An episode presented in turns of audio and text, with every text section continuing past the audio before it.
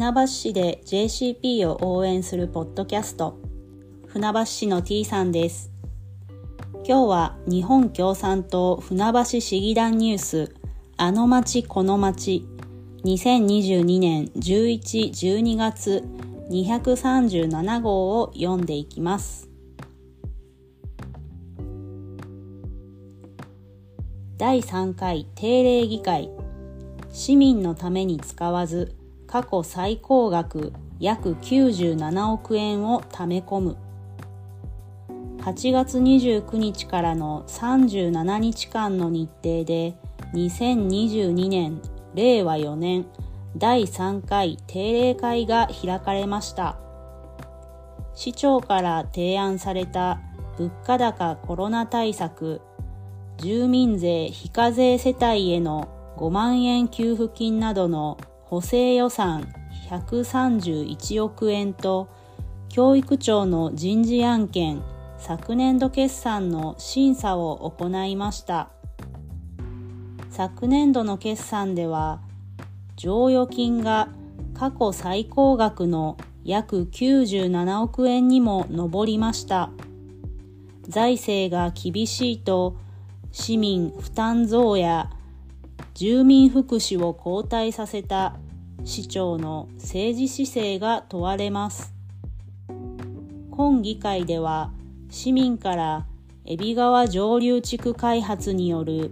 海老川下流部への治水への影響を見るシミュレーションのやり直しを求める陳情が出されました。日本共産党は開発の危うさを指摘し、陳情に賛成しましたが、自民、公明、民主などの反対多数で不採択となりました。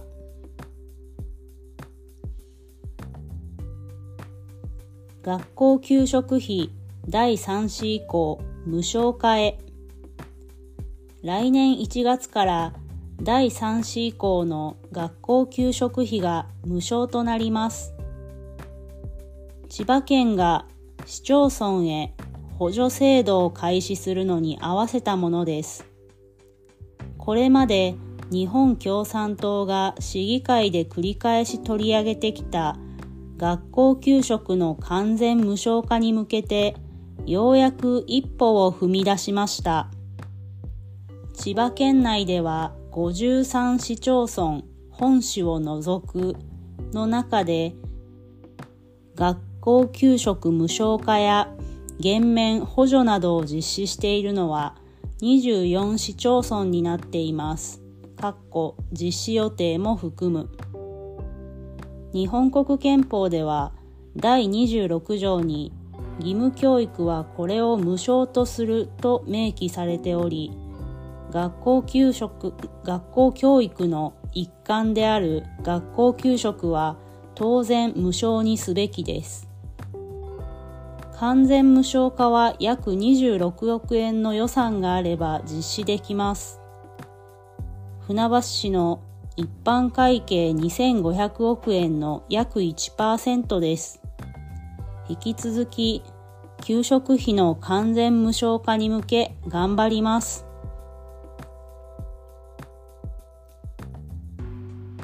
市独自の PCR 検査センター設置を新型コロナ第7波では感染疑いの方が市内の発熱外来を受診できない状況が続きました。こうした状況下で船橋市では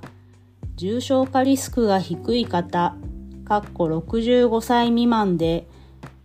基礎疾患のない方及び妊娠していないか妊娠の可能性がない方や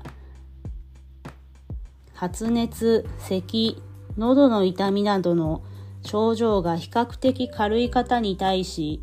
受診を抑制するような案内がされていました。市は8月、民間に委託して PCR 検査キットを郵送し、検査を実施しましたが、結果が分かったのが症状が出てから5日後だったという声が。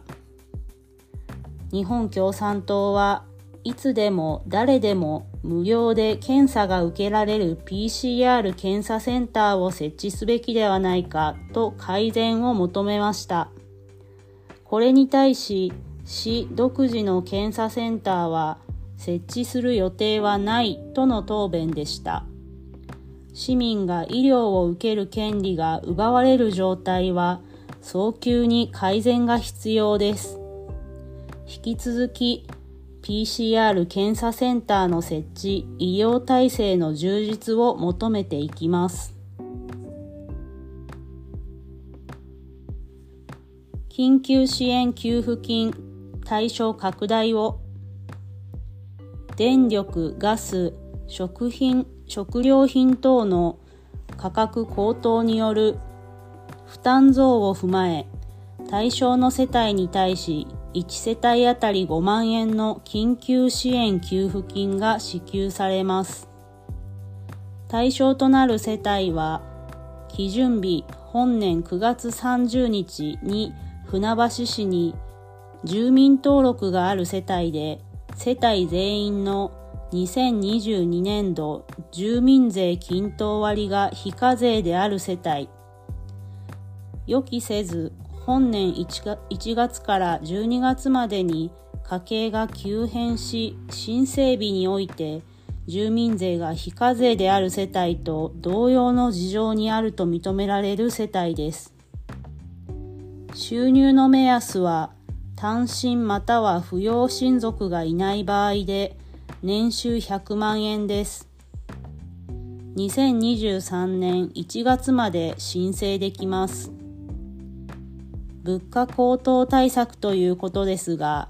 対象となる世帯が少なすぎます。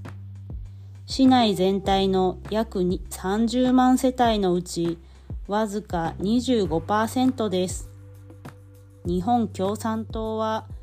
対象世帯を広げた市独自の物価高騰対策を求めましたが、市は迅速に支給することを理由に、市独自の対策を拒みました。引き続き物価高騰対策を求めていきます。給付金の問い合わせ先は0120-777-136午前9時から午後8時まで土日祝日を除くです。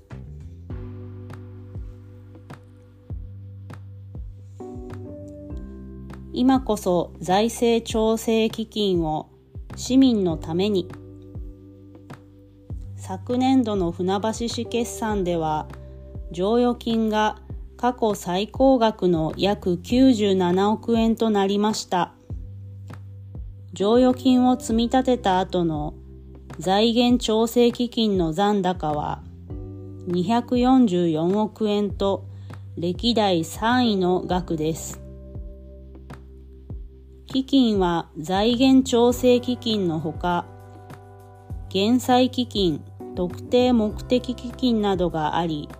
それらを合計すると352億円と過去最高額になりました。船橋市は物価高騰対策生活応援事業として対象となる世帯に限って1世帯あたり4440円のお米券を配布します。これほどの剰余金があれば、全市民に1人5000円の現金給付64万人で32億円を実施することができます。基金に溜め込まず、今こそ市民のために使うべきです。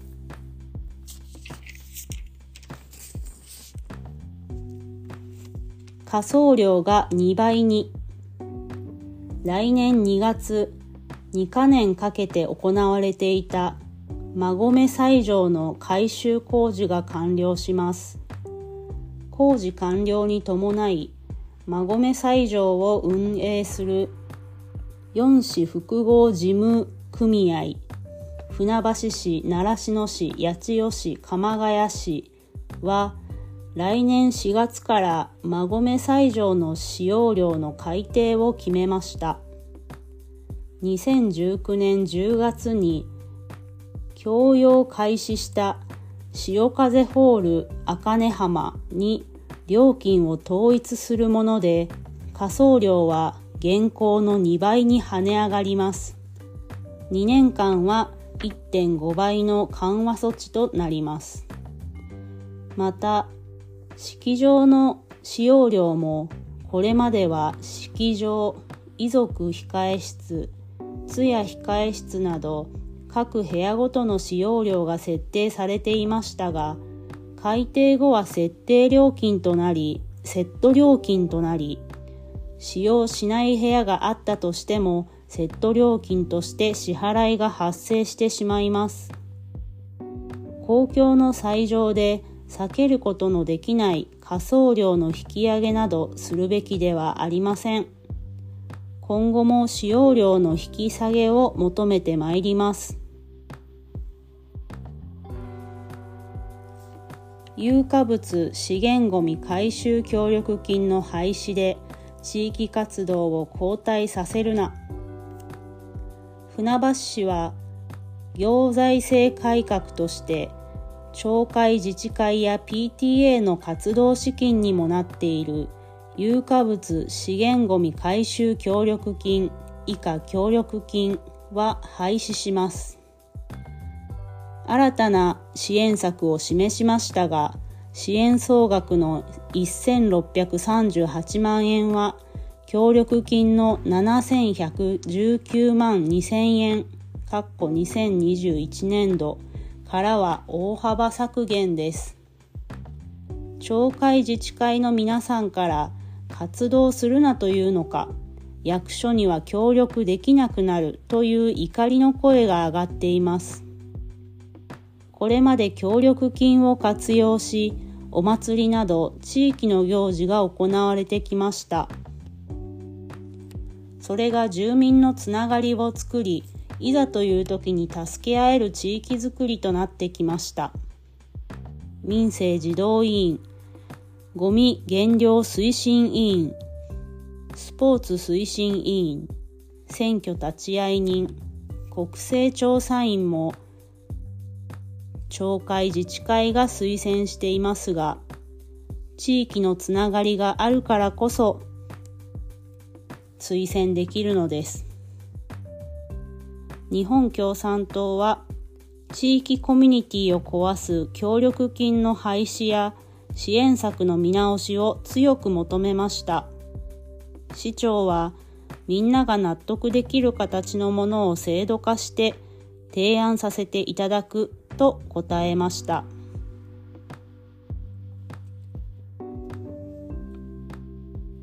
学校で先生が足りない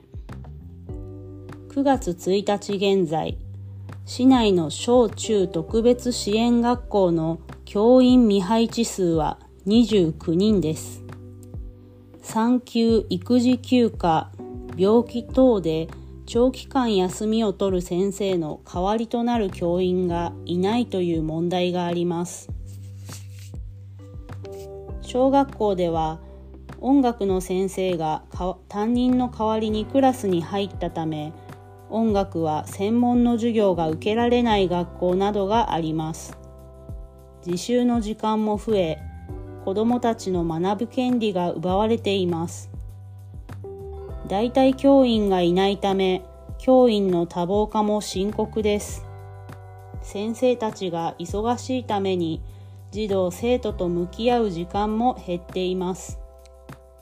子どもたちがいじめや様々な悩み事を先生に相談できずに一人で悩みを抱え込むような状況は一日も早く改善が必要です。議会では国、県に改善を求める声を上げるべき。補助教員の拡大や市としてスクールサポートスタッフの配置をすべきと正しました。市は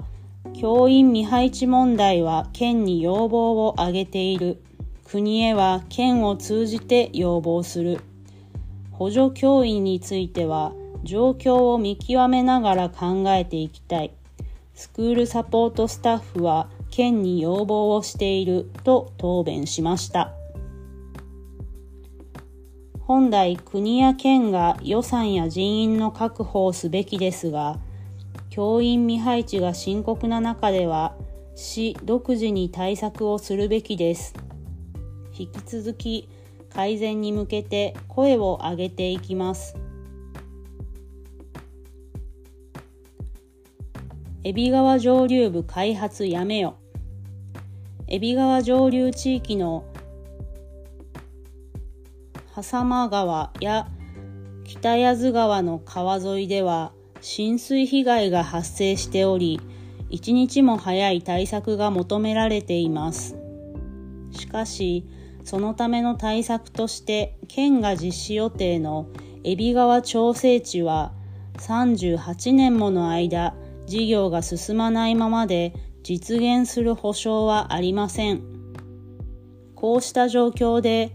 海老川上流地区土地区画整理事業が始まれば現在の浸水被害がどうなるかは住民にとって切実な問題です。8月に公表された区画整理事業による海老川流域の治水への影響を検討するためのシミュレーションには周辺地域からも高い関心が寄せられていましたところがこのシミュレーションに県の指示で海老川調整地の暫定整備が含まれてしまいましたしかも区画整理事業がこのシミュレーションを口実にして工事着手します。新たな災害が生まれるようなまちづくりです。推進ではなく中止するよう求めることこそ船橋市の仕事です。